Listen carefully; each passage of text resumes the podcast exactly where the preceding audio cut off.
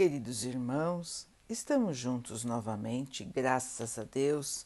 Vamos continuar buscando a nossa melhoria, estudando as mensagens de Jesus, usando o livro Espírito da Verdade, por espíritos diversos, com psicografia de Chico Xavier e Valdo Vieira.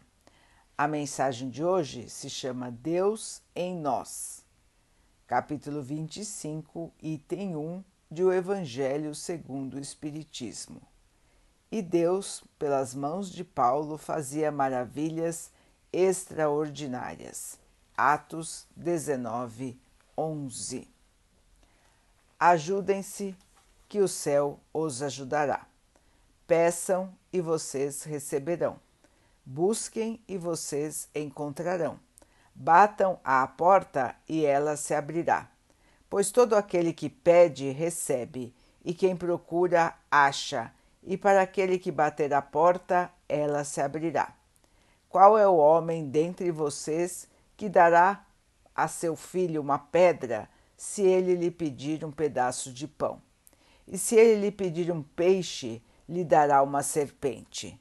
Se vocês, sendo maus como de fato são, conseguem dar coisas boas a seus filhos, com muito mais razão, o Pai que está nos céus dará os verdadeiros bens àqueles que os pedirem. Mateus 7, 7 a 11. Quem pode delimitar a extensão das bênçãos que fluem da altura? Por ser sempre de origem inferior, o mal é limitado como todas as manifestações devidas exclusivamente às criaturas. O bem, no entanto, tem caráter divino e, semelhante aos atributos do Pai excelso, traz em si a qualidade de ser infinito em qualquer direção. Antes de tudo, vigora a intenção sincera do espírito no ato que procura executar. Assim, utiliza as próprias possibilidades a serviço da vontade divina, oferecendo o coração às realizações com Jesus. E o ilimitado te surgirá gradativamente nas faixas da experiência sob a forma de esperança e consolo, júbilo e paz. Por mais sombrios que te pareçam aos ideais de hoje os dias do passado, não te entregues ao desânimo. Ergue os sentimentos e conjuga as próprias ações ao novo roteiro previsto. Após a purificação necessária, a água mais poluída da sarjeta se torna límpida e cristalina, como se jamais houvesse experimentado o convívio da impureza. O presente é perene traço de união entre os restos do passado e uma vida futura melhor. Plasma em ti mesmo as forças reconstrutivas de tuas novas resoluções, para que se exprimam em obras de aprimoramento e de amor. Reconhecendo a nossa origem na fonte de todas as perfeições, é natural que podemos e precisamos realizar em torno de nós as obras perfeitas a que estamos destinados por nossa própria natureza. Eis o valor do registro dos Atos dos Apóstolos ao recordar-nos a magnitude das tarefas de Paulo quando o iniciado de Damasco se dispôs a caminhar, auxiliando e aprendendo no sacrifício das próprias energias à exaltação do bem.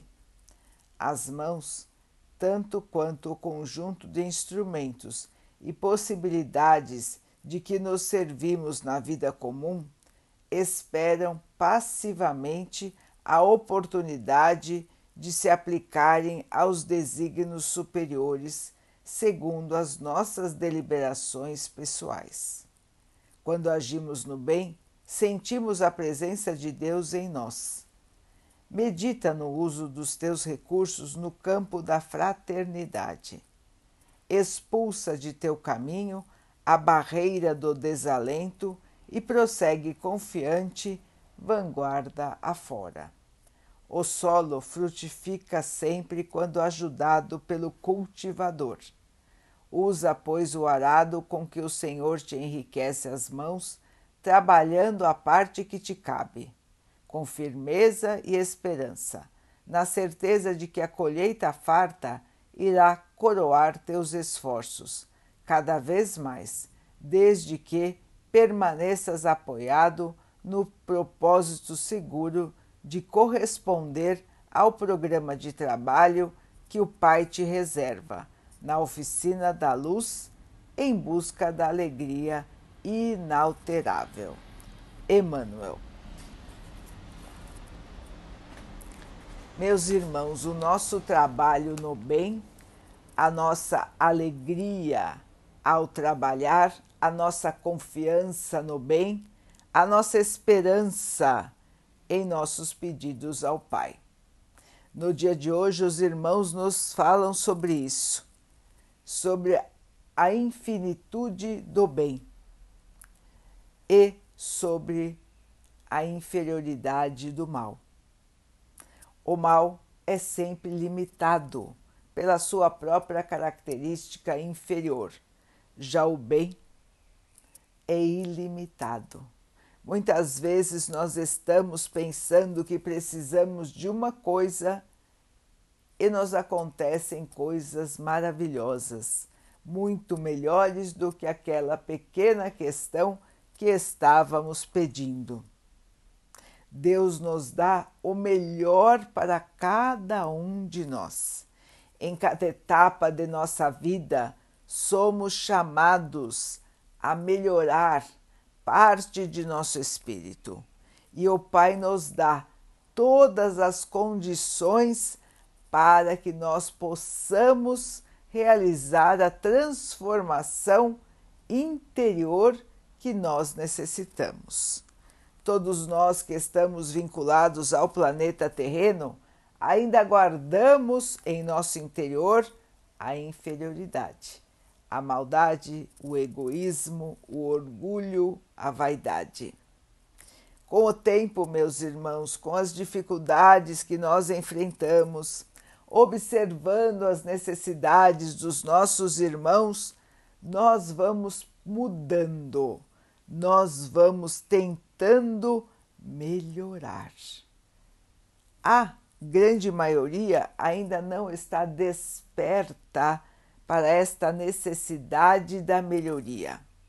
A grande maioria pensa somente nos seus próprios desejos, nas suas próprias questões, e a maioria dos seus desejos são de questões materiais. Para garantir a vida na matéria. Ao passo que, meus irmãos, a nossa grande necessidade como espíritos imortais que somos não está ligada à matéria, e sim à nossa melhoria, à nossa iluminação, à nossa purificação. Quantos e quantos irmãos pedem a Deus por questões da matéria? E uma quantidade bem menor já aprendeu a pedir ao Pai forças, esperança, fé para continuar no seu caminho de sacrifícios, vencendo a si mesmo e auxiliando a quem está no seu redor. Esses já entenderam que estamos aqui de passagem, que nada de material nos trará uma felicidade real e duradoura, e que nós precisamos sim da purificação interior para então podermos aproveitar o amor, a paz e a luz. Meus irmãos, nós temos muitos exemplos de transformação pelo amor. Hoje os irmãos nos trazem a lembrança do apóstolo Paulo, que se transformou totalmente para seguir ao Mestre Jesus. e se transformando, trouxe o bem pelas suas próprias mãos a um número enorme de irmãos necessitados da sua época. Foi para ele também um grande sacrifício. Ele teve que tirar aquilo que guardava profundamente em seu ser, o orgulho, a vaidade. Se achava superior aos outros povos. Tinha certeza do poder da violência, do poder da espada, e assim dizimou muitas pessoas. Vejam que transformação ocorreu em sua vida de alguém que estava ligado à violência, ao orgulho, a alguém humilde, caridoso e com uma enorme fé. Para nós também, meus irmãos, está guardada essa transformação. Todos nós temos os pés na lama do nosso passado voltado à inferioridade e precisamos de purificação Quanto mais nós trabalharmos no bem, mais rápido virá a nossa paz, a nossa alegria, o nosso contentamento. Quanto mais nós nos afastamos da prática do amor, mais difícil fica a nossa própria caminhada. Então, queridos irmãos, fé, esperança, certeza na vitória do bem. E vamos caminhar plantando hoje o nosso futuro. Vamos plantar esperança, paz, amor, boas atitudes. E podem ter certeza, meus irmãos, que a colheita virá. Virá farta, virá bela, virá repleta de paz. Todos nós temos as oportunidades em nossas mãos para plantar o bem. Não plantará, não planta quem não quer. Portanto, irmãos, vamos hoje pavimentar a nossa estrada do amanhã. Vamos hoje completar nossos canteiros com sementes de flores e frutos, para que amanhã tenhamos colheita farta perfumada, plena de luz e de amor.